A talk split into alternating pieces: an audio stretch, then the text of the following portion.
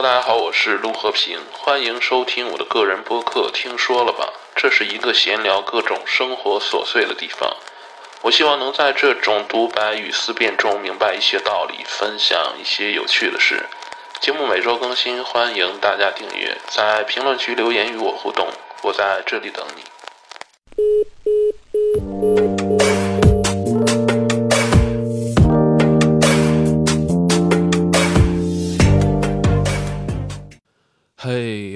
大家好，欢迎收听新一期的《听说了吧》，我是陆和平。那这期节目呢是二零二四年的第二期节目了啊。最近。如果大家有关注我的节目的话，可能会发现我最近节目的更新频率是明显降低啊，因为我发现做播客真的是太难了。原先想着每周两更，但是实践下来，我发现呢，节目内容即便是每周两更，我也很难做到让自己满意啊。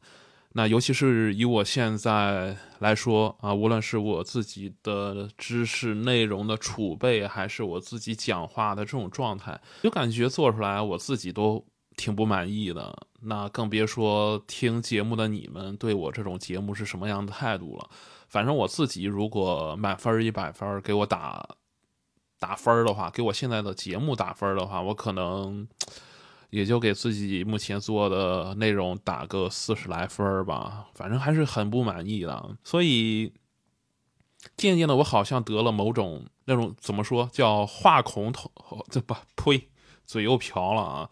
我渐渐的觉得好像自己得了那种叫话筒恐惧症。主要是自己一坐在这种话筒面前，看着我这个麦克风，我就觉得有点呼吸困难，有点喘不上气的感觉啊。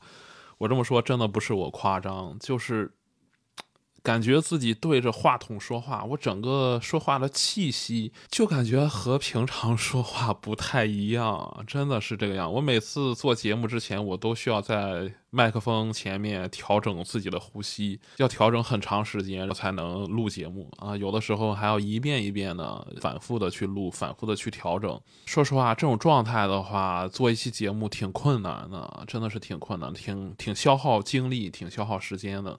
那除此之外呢，我的节目更新频率低，其实还有一个原因，就是在。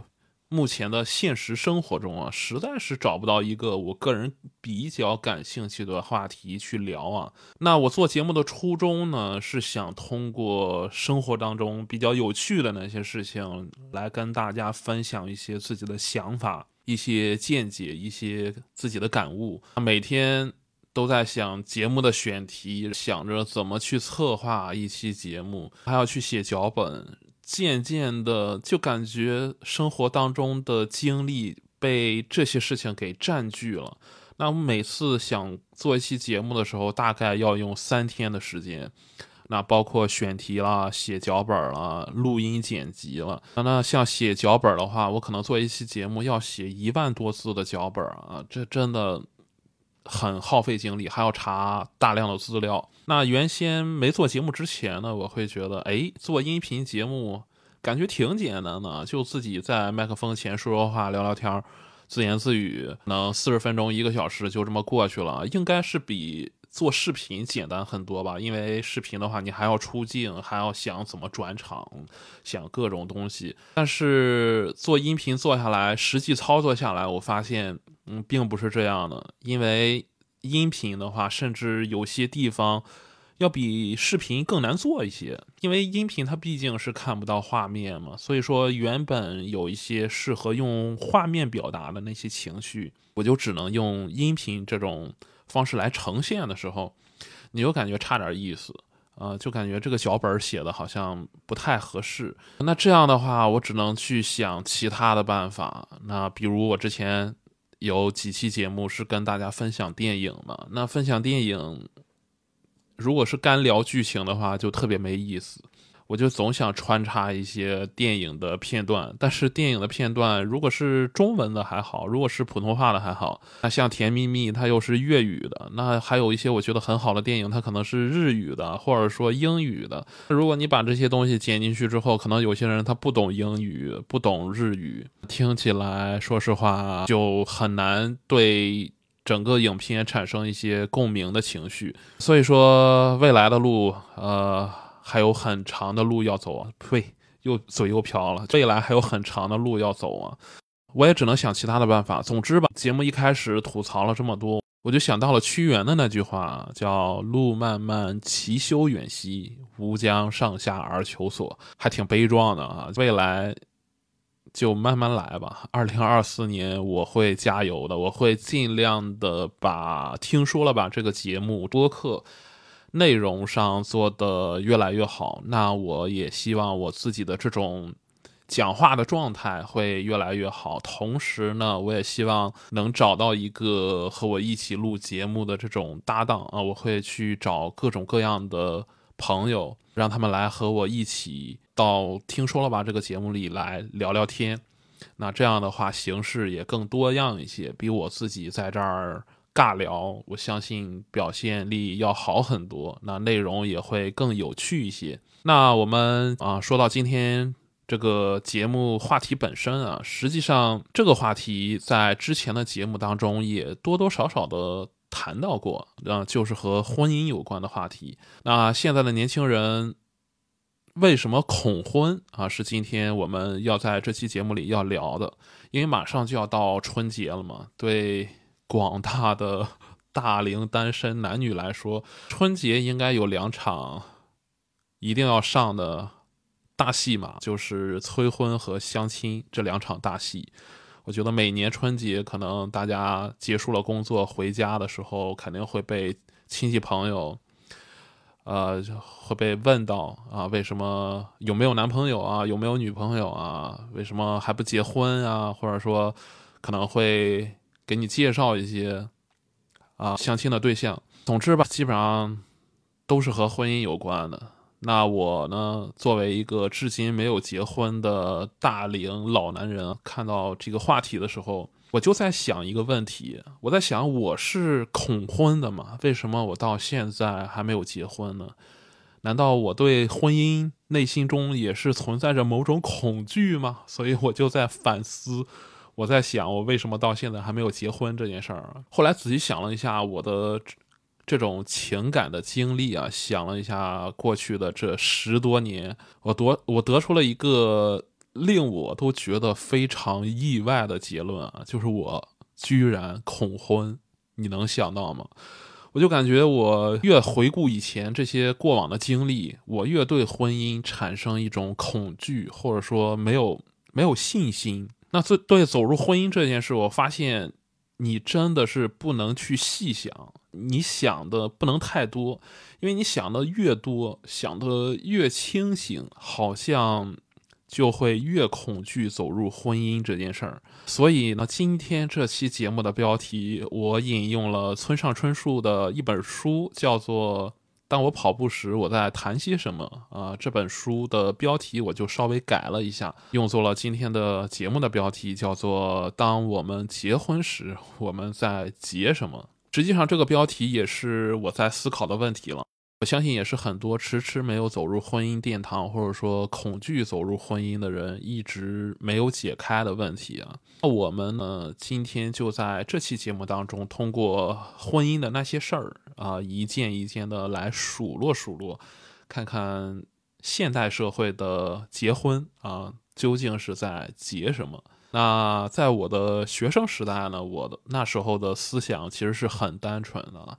那我们每个人最先接触到的婚姻啊，想必是，肯定是我们自己的父母啊。有些人他们的父母感情很好啊，婚姻很和谐，但是呢，也有些父母他们把婚姻弄成了一地鸡毛。所以说，不论父母的婚姻是什么样子，我觉得作为子女，作为父母婚姻的。首要的，或者说最深入的一个旁观者，一个见证人，我觉得子女无非就是从父母的婚姻当中学到了两种结果。那一呢，就是看到父母的感情很好啊，十分的恩爱。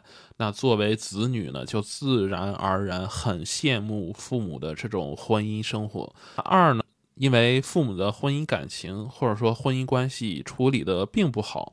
那这里呢，我觉得应该分为两部分，可能一部分人呢，一部分子女会通过父母的这种失败的婚姻，进而对自己的婚姻观感到绝望啊，对自己的婚姻感到绝望，产生了一种比较悲观的婚姻观或者说爱情观。所以说，这种人他对婚姻有一种排斥，或者说并没有抱很高的期待。那第二部分呢，我觉得正是因为。他们看到了父母失败的婚姻，而更加的渴望一个比较美满的婚姻生活。他对婚姻反而会更加的向往，对完美的婚姻可能会更加的向往。那总结来说呢，我觉得第一部分恐婚的人，或许是因为。从父母那里感受到了婚姻中的不幸的一面啊！以我来说呢，我肯定不属于上面的一类。我自认为，我自小接触的婚姻和爱情呢，并不是来自于自己的家庭。那我对婚姻观或者爱情观的影响呢，更多的是来自于文艺作品中对我的影响啊。我是从各种，比如说小说呀、书籍，呃，从电影啊、电视剧当中吸收来的。其实自己的家庭对我的影响，那因为种种因素，其实对我来说影响并不是很大。那文艺作品当中呢，常常会讴歌一些美好的爱情、美满的婚姻，那并且。至少在我接触的大部分的文艺作品当中，都是爱情与婚姻高度统一的。之前我们在聊上野千鹤子的那期节目当中，上野千鹤子提到的啊“浪漫爱”这个词，有点拗口啊。男女因为相爱，可以彼此牺牲，彼此救赎。而婚姻呢，也是建立在这种爱情的基础之上的，这就是所谓的浪漫爱。那我更多的是接触了这部分的文艺作品，所以说我至今对婚姻的观念依旧是怎么讲呢？有点保守。呃，这应该算是可以用保守这个词来形容吧，因为现在很多人他走入婚姻，并不是因为爱情嘛，或者说不单单只是因为爱情。更多是掺杂了一些其他的因素啊。那相比之下的话，单纯的因为爱情而走入婚姻的这种观念，似乎就显得有些迂腐、有些保守了。那我目前对婚姻的态度，或者说对走入婚姻的这种观念，依旧是来自于这种。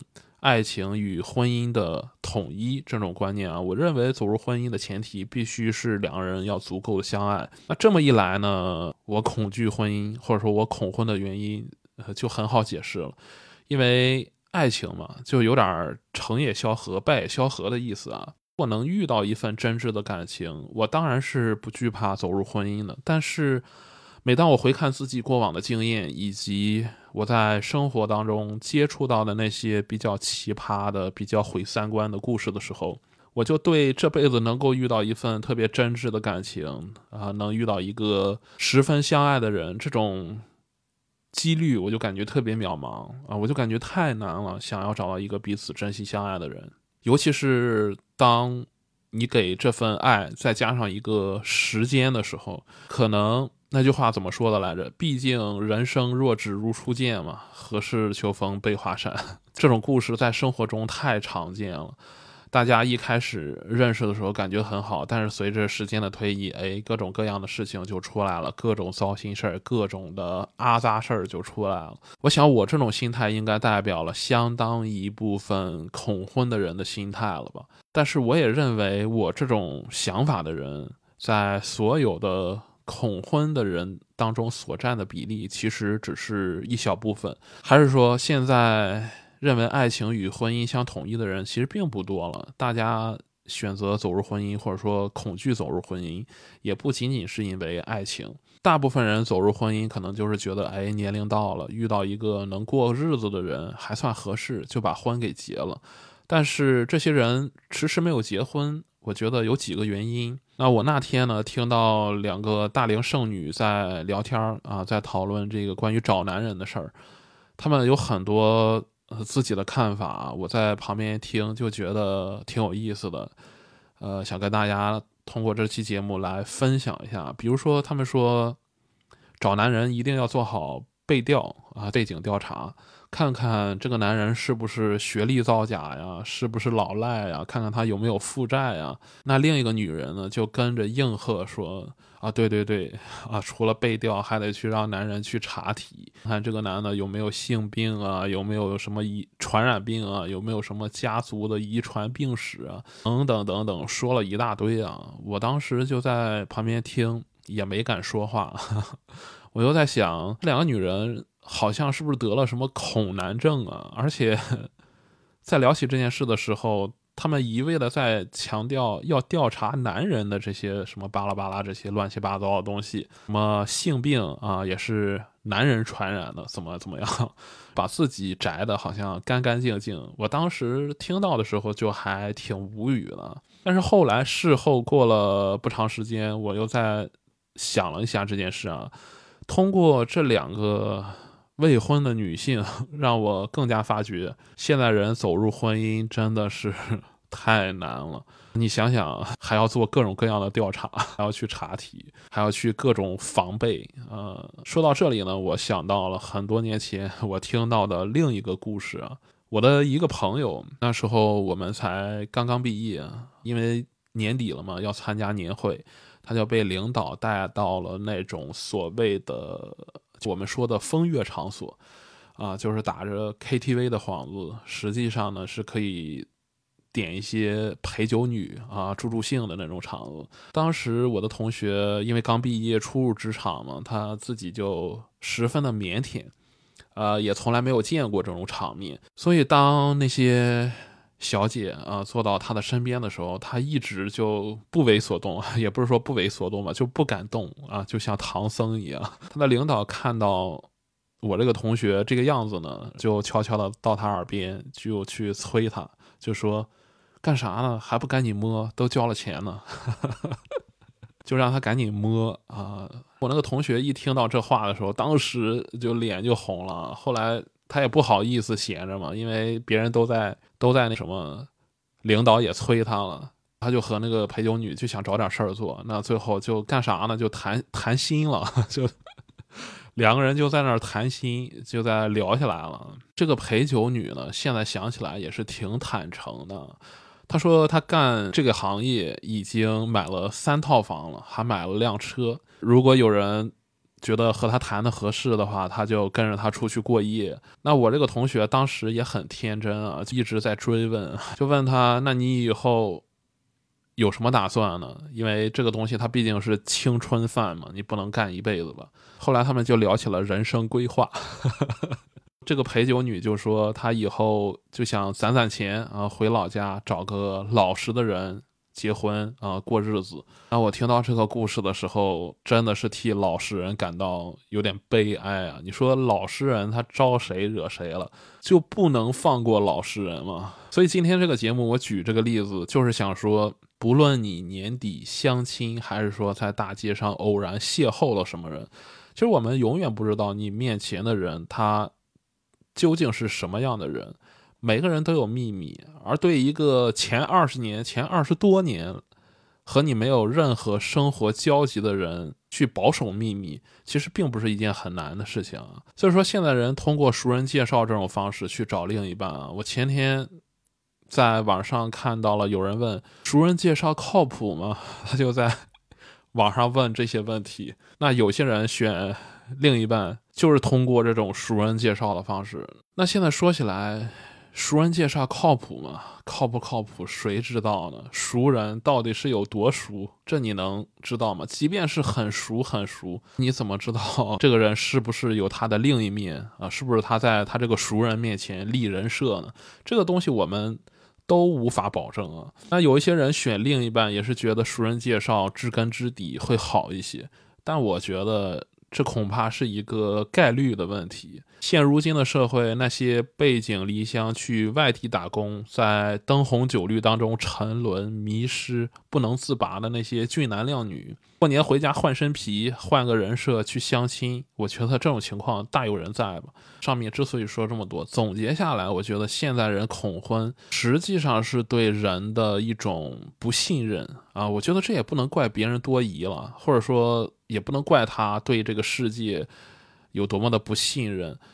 因为人这辈子所能遇到的人生大事儿，无非就是那么几个啊。婚姻的话，算是可以说是决定我们后半生人生轨迹的一个起点。你选择和一个什么样的人结婚，真的是很大程度上决定了你后半生会过一个什么样的生活。人人呢都想找一个靠谱的人，那人人也都担心我们会错付。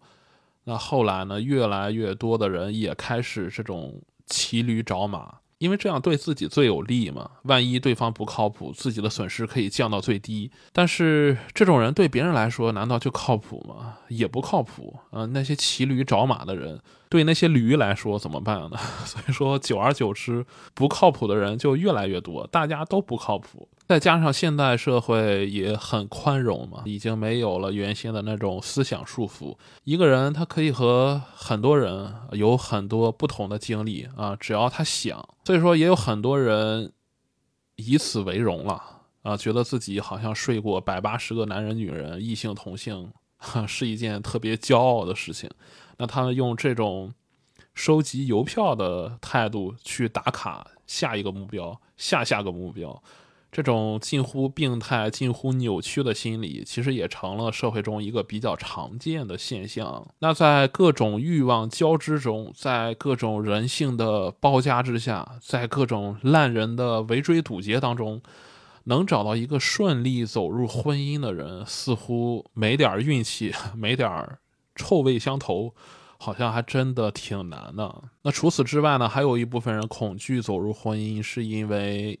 对当下这种婚姻的这种形式感到恐惧啊！都说现在国人的婚礼办的和庙会差不多，我觉得真的形容的非常的贴切。我给人当了三次伴郎，每次觉得这种婚姻形式挺热闹的同时，我也在想，他这种形式真的有这种必要吗？什么时候男人去迎亲，女方要把门关起来，然后要红包？成了一种中国的传统了。那什么时候，女方会在那边他们的屋里藏一些茶壶茶具，让迎亲的男方去找，找不到，这个婚是结还是不结？这也成了一种习俗了。我就觉得很奇怪啊！这种我不能说是陋习吧，就这种共识啊，这种约定俗成的形式，其实也闹出过很多笑话。比如前些天我看见。一场婚礼，男女双方的亲戚就在婚礼上，因为做游戏大打出手。还有一些地方也有一些所谓的婚闹的习俗啊，那大家感兴趣的话可以去搜一下，真的是非常的奇葩。这些形式，我觉得也不怪有人恐婚吧，这些形式我觉得也太太奇葩了，真的，在我来说，感觉好像没有必要。不过结婚嘛，人生大事儿，大家都想热闹热闹，我也可以理解。关于这种结婚的形式啊，恐惧结婚啊，因为形式而恐惧婚姻，其实是很好解决的啊。那有项数据显示呢，现在的年轻人选择旅行结婚的越来越多，说明大家也意识到了这种传统的过去的这种婚姻的结婚的这种仪式，呃，有点像瞎胡闹的感觉啊。所以说他们现在。也把这种办庙会的钱拿出来去周游世界，比如在巴黎的埃菲尔铁塔下许愿，啊，到南非去买钻石啊，去买钻戒，去圣索菲亚大教堂去宣誓，去约定终身。这种方式听上去好像也挺不错的，不过我觉得这得男女双方他有共同的这种观念去商量好。啊我也见过一些情侣，因为结婚方式意见不合，然后最终临门一脚没踢好，谈崩了的，也是大有人在。比如男人想旅行结婚，女方呢却说自己的爸妈前些年参加了很多朋友的婚礼，送出了很多的份子钱，原本是打算想在自己结婚的时候把这些份子钱都收回来。所以说呢，为了面子也好，为了钱也好，那必须要在老家办一场。风光而且体面的婚礼，那这怎么办呢？这只能两个人去谈了，因为 旁观者也不好说什么。清官难断家务事嘛，这这些事儿谁都说不清，只能是双方坐下来好好的去谈去商量。我觉得婚姻当中这些乱七八糟的破事儿，也是很消磨人的心力的。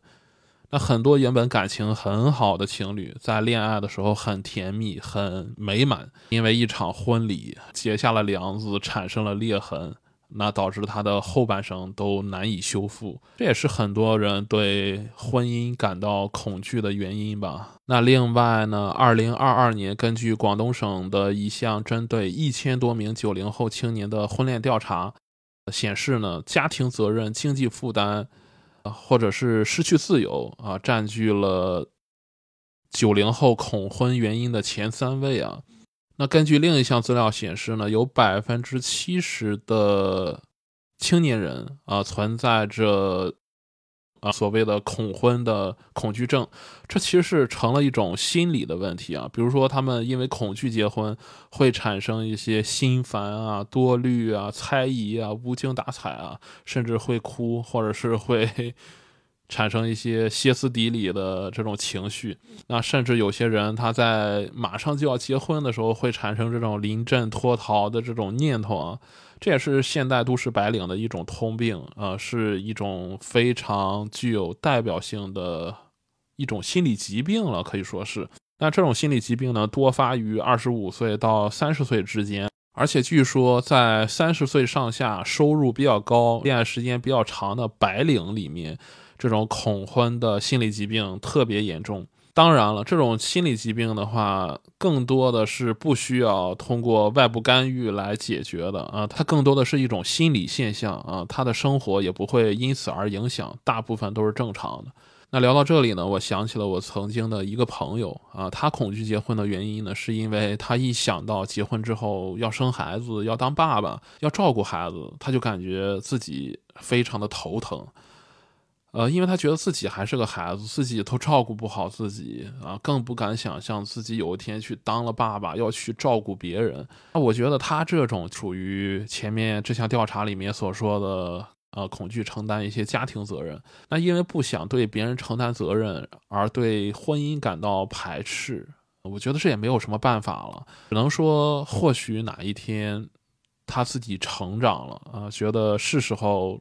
站出来承担一些对他人的责任了，可能哎，就像突然打通了七经八脉一样，一下子就结婚了也说不定。那很多年前呢，我曾听过著名的社会学家李银河的一个观点，他说呢，现代的婚姻制度终有一天会走向消亡。那说到此呢，我觉得就得谈谈现代的婚姻制度是怎么来的。那对我们这一代人来说呢，好像婚姻制度。是自打我们降生之后就与生俱来的东西啊，好像这种东西，就我们一出生，我们的观念里面就有了啊，好像很正常，好像是潜意识里就觉得只要你是人都会结婚，原先是有这种根深蒂固的想法的。但是你后来仔细想想，人类从原始社会走入到文明的现代社会，最初哪有什么婚姻制度啊？婚姻制度不是一开始在人类出现的时候就有的。那研究表明呢，在没有文字记载的远古的人类狩猎时代的时候，当时的人们过着的是那种以部落为单位的群居生活啊，一直是处于母系社会当中。那这一时期的人类呢，他实行群婚制。那延续的后代呢，也是由整个部落的人来共同的抚养。后来随着时间的推移呢，人类逐步定居在土地肥沃的河流边缘啊，叫河间定居。那慢慢的呢，就出现了这种私有制和社会阶层。大约是在公元前四千年左右啊，母系社会就逐渐的被父系社会彻底的取代了。那婚姻制度呢，也开始全面的实行，男性呢也逐渐的取代了女性在家庭的地位。那随着母系社会的采集制度被父系社会的这种农业生产所取代，那男性出去工作，因为他体力更强嘛。那女性呢就在家里做家务、带小孩儿，这种一夫一妻啊，在当时是能够提供一种比较高的生产效率。比较稳定的生产关系啊，因此呢，这种婚姻制度它就出现了。而这种个体的农耕制度也让血缘的关系好像它的意义就更加凸显了。那中国有句古话叫做“肥水不流外人田”嘛，所以说一个男人他啊种了一辈子的地，他的这种遗产，他的这些积累的财富，怎么传下去呢？所以说他迫切的需要一个能延续他们血统的人来继承啊。也因此呢，这种婚姻制度，呃，有一种说法称，婚姻制度本质上实际上是一种经济制度。那在另一方面，婚姻制度的诞生。啊，也为人类的生存繁衍提供了某种保障。那几千年来，它都是为人类的繁衍做出了巨大的贡献啊。但是，随着后面社会制度的进一步发展，封建王朝替代了奴隶社会，那那女性地位变得越来越低，妇女甚至有段时间就被视为整个家族的资产。那这虽然在封建时代有一定的适应性，但是。在现如今的社会中，它显得有点格格不入了啊，有点落后了。那现代社会呢，大机器代替了人类的生产，那男耕女织的这种传统的小农经济，慢慢的演变为一个自由发展的市场经济。男性在整个家庭当中的地位也不再像原来那么重要了。那随着第一次工业革命的爆发，科技、经济、社会文明都以这种非常快的速度在向前发展。那人类的独立自由的这种意识也在慢慢的觉醒啊，尤其是在女性当中。那婚姻制度呢，也就开始慢慢的发生了一些变化，开始慢慢的走向了这种解体。其中最有代表性的就是亨利八世与凯瑟琳王后的离婚，这在当时的社会，甚至在整个历史当中都留下了比较深远的影响。当人类的发展不再是传统的男耕女织的时候，那作为之前为整个呃所谓的经济服务的这种婚姻制度，它消亡也是走向必然的。当社会生存中，女性不再依附男性，她们有自己的工作，可以自己买车、自己买房的时候，婚姻在这些女性看来就不是什么必需品了。而当婚姻的存在不是必然的时候，那其他的附带的条件也就显得越来越重要了。比如说人和人之间的感情啊，所以说现代人的婚姻结合更倾向于这种情感。那有情时可以结婚，没情的时候呢，就理所当然就离婚了。所以说，这种离婚率啊，也在慢慢的上升。因为大家可能在结婚之前，哎，觉得彼此之间还挺有感情的。那婚姻生活越过越没滋味儿啊，越来越觉得婚姻是爱情的坟墓啊，没有当年的激情了。那大家自然而然就分道扬镳了。但是呢，这些。都并不足以成为李银河教授认为婚姻制度最终会消亡的原因。那婚姻制度消亡，他认为有四个原因。那首先呢，是因为结婚的成本太高了。那封建社会遗留下来的这种男性的男尊女卑的这种思想啊，在现代社会中还有一些残余啊。那尤其是在偏远的农村，那有一些其他地方的这种。风俗文化的影响啊，我前面说的啊，这种结婚的陋习，导致一对新人他结婚的话，你像彩礼啊，一直是一个老生常谈的一个问题啊。那因为彩礼谈不妥，呃，会使一对儿感情非常好的恋人啊，最终谈崩了啊，最终分道扬镳，这种事儿就很常见啊。那房车啊，还有什么所谓的良好的人品啊，还有另一半有什么好的工作，他有没有前途，都是现代人组建家庭去考虑的一些前提。所以说，这些庞大的结婚成本让很多男性也觉得有点望而却步啊，有点恐婚。那即便是现在有些女性，她结婚的时候也不要求男方给什么彩礼啊，但这毕竟只是少数。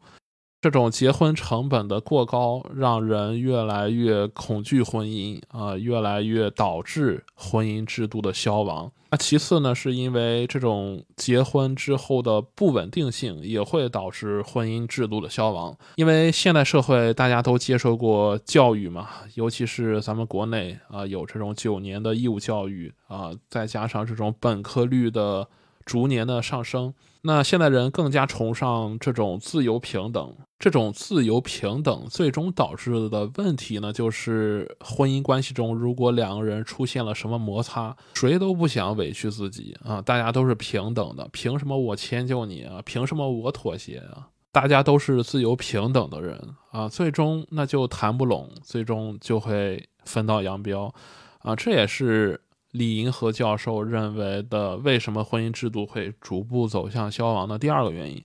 那第三个原因呢，就是。这些年啊，女权主义在国内非常的盛行，啊，也不是在国内了，应该是在世界范围内都开始盛行了。那女性的思想呢，它变得更加的独立，啊，在和男性接受同等教育的同时呢，他们也得到了和男性一样的社会资源。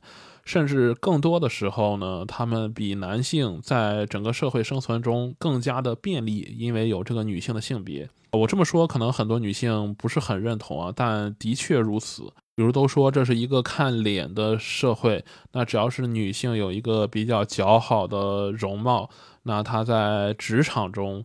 呃，或者说他在获得某些机会的时候是能够给他提供一些便利的，那因此呢，很多女性也认为自己其实根本不需要男性的扶持啊，只要是把自己弄得好了啊，自己只要是打扮得漂漂亮亮的，身材够好，那在社会中他什么样的资源不可以利用呢？不可以信手拈来呢？那这也导致了当他们认为自己需要男性的时候。也会产生很多比较，为了找到一个让自己更满意的伴侣，那尤其是在现在啊狼多肉少啊男女比例严重失调的这种状态下。在这种比较当中，好像发现并没有让自己很满意的异性，那这样的话，婚姻制度也是会慢慢的走向消亡。那最后另一个原因呢？李银河认为，现代社会当中情感的替代品太多了。现代社会打发寂寞的方式并不像以前了。以前物质很匮乏的时候，什么都没有。那现在社会呢，相对来说比较自由，比较丰富了。人和人之间打发寂寞的方式也不是。只有爱情这一种选择，那越来越多的所谓的宅宅文化也恰恰证明了这一点。比如一些动漫呀、一些游戏啊、一些歌曲啊，还有大家可以追星、可以旅游，可以通过各种各样的方式来打发自己的时间。因此，社会当中也出现了很多所谓的佛系青年、食草族这种。代名词啊，这种群体，当这种情感不再是必需品的时候，那婚姻自然而然也就不复存在了。我不知道大家听了林和教授的观点是否认同呢？那在很多年前，我第一次接触到林和教授关于婚姻制度最终走向消亡的这种观点的时候，我个人感觉是十分不认同的。但是在近些年呢，因为我在社会中 确实是经历了一些事情之后呢，我慢慢的发现，这种观点其实是有一定的道理的。那随着近几年人工智能的发展，人类未来的伴侣会不会是一个机器人呢？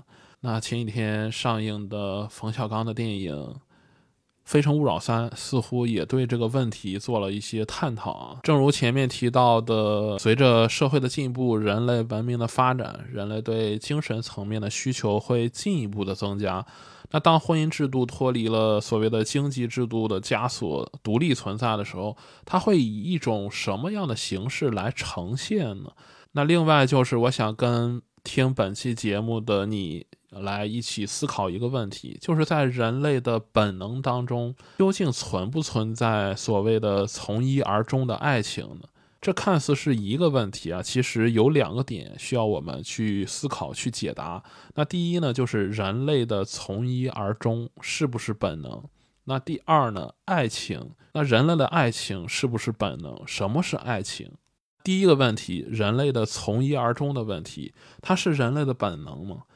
我们回看整个人类的历史，那我们发现，貌似从现在的所有人类的实践的经验当中，人类的本能没有所谓的从一而终，啊，大家都在不停的变换对象啊，都在不停的变，不停的改变，哪有什么从一而终啊？即便是有，也是极少数。那回到另一个问题，就是人类的爱情。那人类的爱情是人类的本能吗？爱或许是人类的本能，但是爱情呢？什么是爱情？这些年，我感觉我是越来越不懂什么是爱情了。那如果你在生活当中爱上了一个同性，你或许说，呃，那不是友情啊，是爱情。那如果你在生活中爱上了一只狗，你会说那是爱情吗？我曾经看到一个新闻，是说一个印度的男人和一只鸡结婚了，但那不是因为爱情，那是因为他的宗教信仰。那回到我刚才提的那个问题，什么是爱情呢？我在想什么是爱情的时候，我真的是答不上来。呃，即便是我到了这个年纪，我也很奇怪，为什么原先学生时代好像能脱口而出的爱情，能认为呃很简单的爱情。那到了现在，随着自己的生活经历慢慢的充实、慢慢的丰富，什么是爱情这个问题，我却答不上来了。那我觉得这也是我至今没有走入婚姻的一个很重要的原因。你想想，我本身就是一个认为婚姻应该与爱情相统一的这种人，那在现实中我又无法。去理解爱情，无法去解释爱情啊，无法找到一个什么是爱情的这种答案，那自然而然，婚姻在我的生活中就很难实现了。那接下来呢，我还有一个问题，那就是人类文明的发展是一直在进步的吗？人类的思想是一直在进步的吗？我相信很多人对这个问题没有什么分歧啊。人类文明它当然是在进步的，人类的思想当然是在进步的。过去人类的文艺作品中，那些所谓的浪漫爱，那些人类挖空心思去讴歌的那种具有奉献精神的爱情故事，比如最经典的《罗密欧与朱丽叶》啊，《梁山伯与祝英台》，应该是算是过去人类的精神世界的产物了吧？那从一而终，既然不是人类的本能，但人类的精神世界却在讴歌这种。不是本能的东西啊，讴歌这种不存在的东西，我就在想，什么是人类文明的进步？什么是人类思想的进步？如果仅仅是遵从本能，就叫文明的进步吗？那如果仅仅是遵从本能的话，那人类和动物世界有什么区别呢？人类文明之所以进步，难道不是一次次突破本能的边界吗？那如果这么想的话，就似乎可以解释了人类为何会去讴歌那些违背自身本能的爱情了，因为它不存在，因为它太美好了，因为我们现实生活中根本达不到，所以我们就在文艺作品中去创造那种美好的、现实中无法得到、无法存在的。从一而终的爱情。那说这么多呢？其实我无非就是想通过一个比较迂回的逻辑去表达一个观点。这个观点就是：既然人类文明是进步的啊，人类对爱情的定义或者说需求，那以后慢慢的会有更高的标准。这种标准随着人类思想的发展，必定会变得更加的严苛啊，比如会不可替代。